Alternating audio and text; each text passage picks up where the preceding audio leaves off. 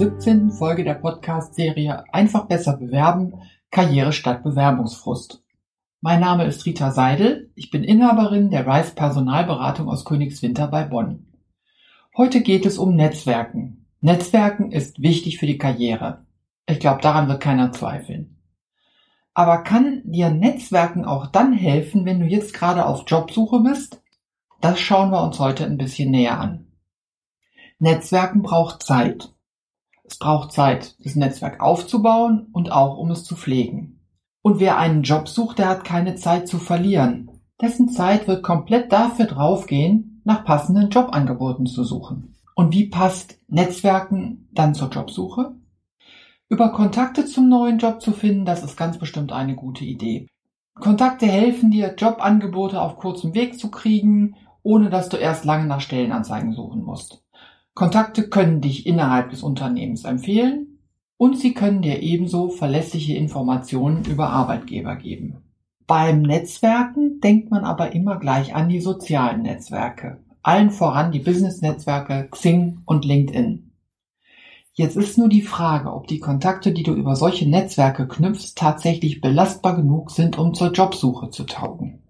Das gucken wir uns mal ein bisschen näher an. Nehmen wir mal an, du hast ein Jobangebot gefunden, das dir zusagt und jetzt möchtest du wissen, wie es denn so im Innenleben der Firma aussieht. Ein Xing-Kontakt von dir, nennen wir ihn Anja, arbeitet genau in dieser Firma.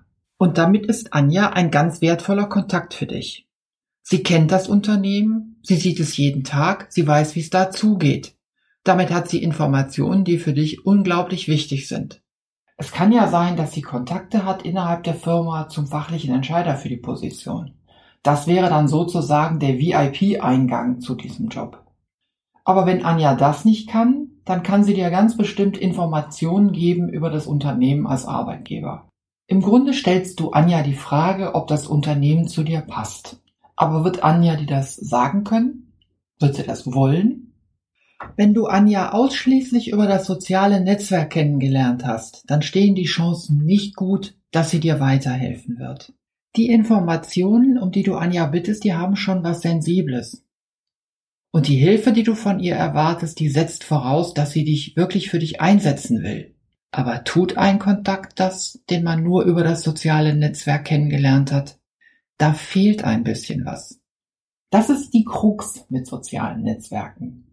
Wenn der Kontakt zu Anja aber im echten Leben aufgehangen ist, wenn ihr euch mal kennengelernt habt, vielleicht sogar gemeinsame Freunde habt, dann schon eher. Damit Netzwerken für die Jobsuche funktioniert, brauchst du nämlich eine tragfähige soziale Beziehung zwischen dir und dieser Person, die du da um Hilfe bitten willst. Solche belastbaren Beziehungen, die kannst du aber nicht einfach herstellen durch diesen technischen Akt des Verkontaktens bei Xing oder LinkedIn.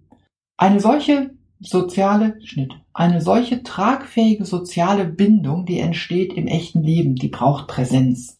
Und die gibt es in den sozialen Netzwerken nicht.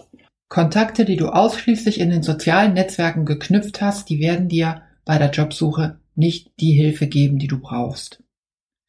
Soziale Netzwerke taugen, um dich von Headhuntern ansprechen zu lassen, um dein Profil so zu schärfen, dass du dich interessant machst, aber nicht für mehr. Was aber macht soziale Bindungen tragfähig? Netzwerken ist nicht wie Einkaufen. Da guckst du dir jemanden aus, legst ihn in dein Körbchen und schon hast du, was du brauchst. Nee, so funktioniert das nicht.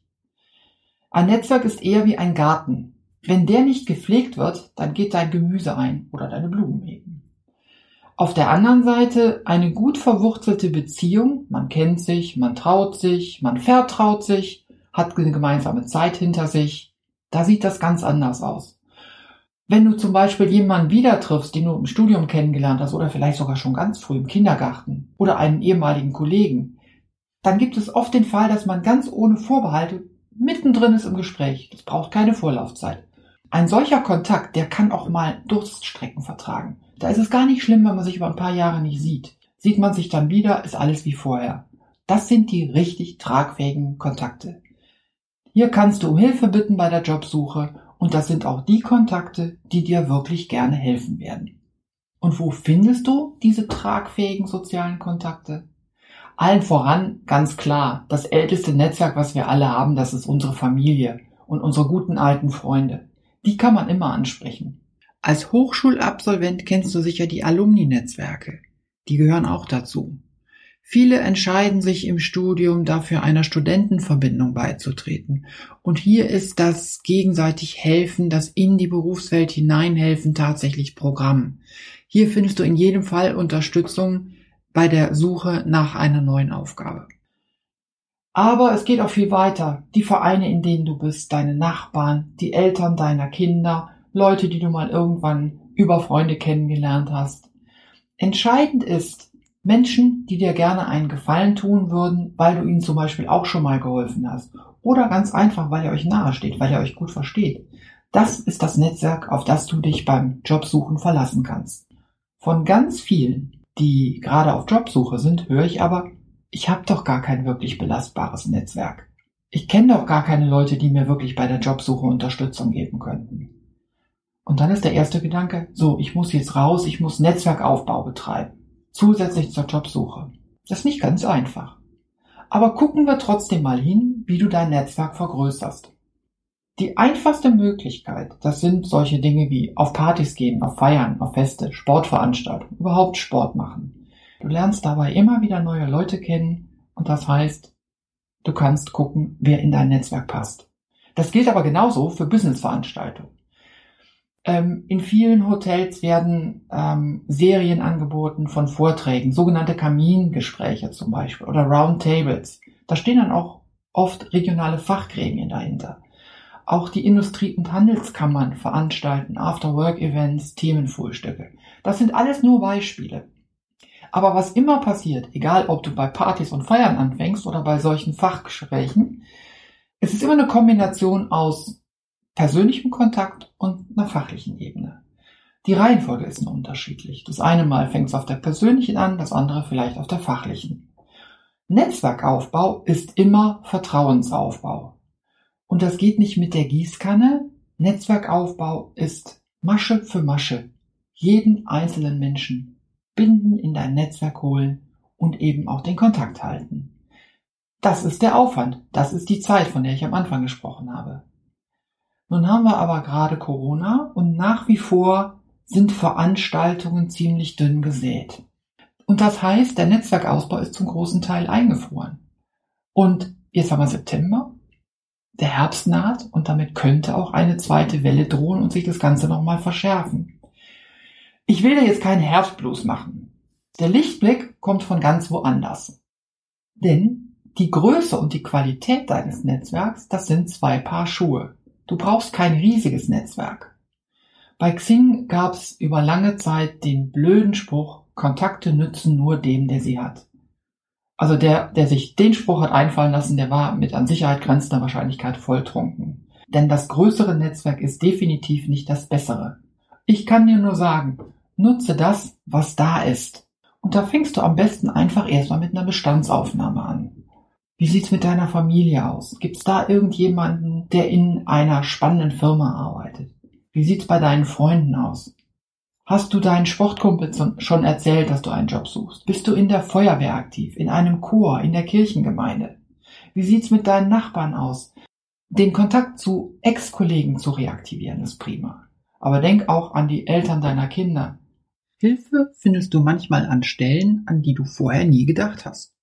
Überall da lohnt sich das genaue Hinschauen. Wo ist jemand, auf den du bauen kannst? Wer würde dich unterstützen? Such dir unter all diesen Leuten die aus, denen du dich anvertrauen magst, mit deinem Anliegen, ich suche einen Job. Diese Leute sind die, die die Qualität deines Netzwerks ausmachen. Das sind alles Menschen, die dich gut genug kennen, um einschätzen zu können, welcher neue Job, welcher neue Arbeitgeber denn tatsächlich zu dir passt. Ich denke, es ist gar nicht so schwer. Wir haben alle unsere Netzwerke. Wir müssen sie nur erkennen und nutzen. Schon ganz wenige gute Beziehungen können den Unterschied für dich ausmachen. Leg los mit den Netzwerken, und zwar unter den Menschen, die du heute schon kennst. Ja, das war's heute zum Thema Netzwerken. Und wie immer, wenn du konkrete Fragen hast, stell sie mir einfach.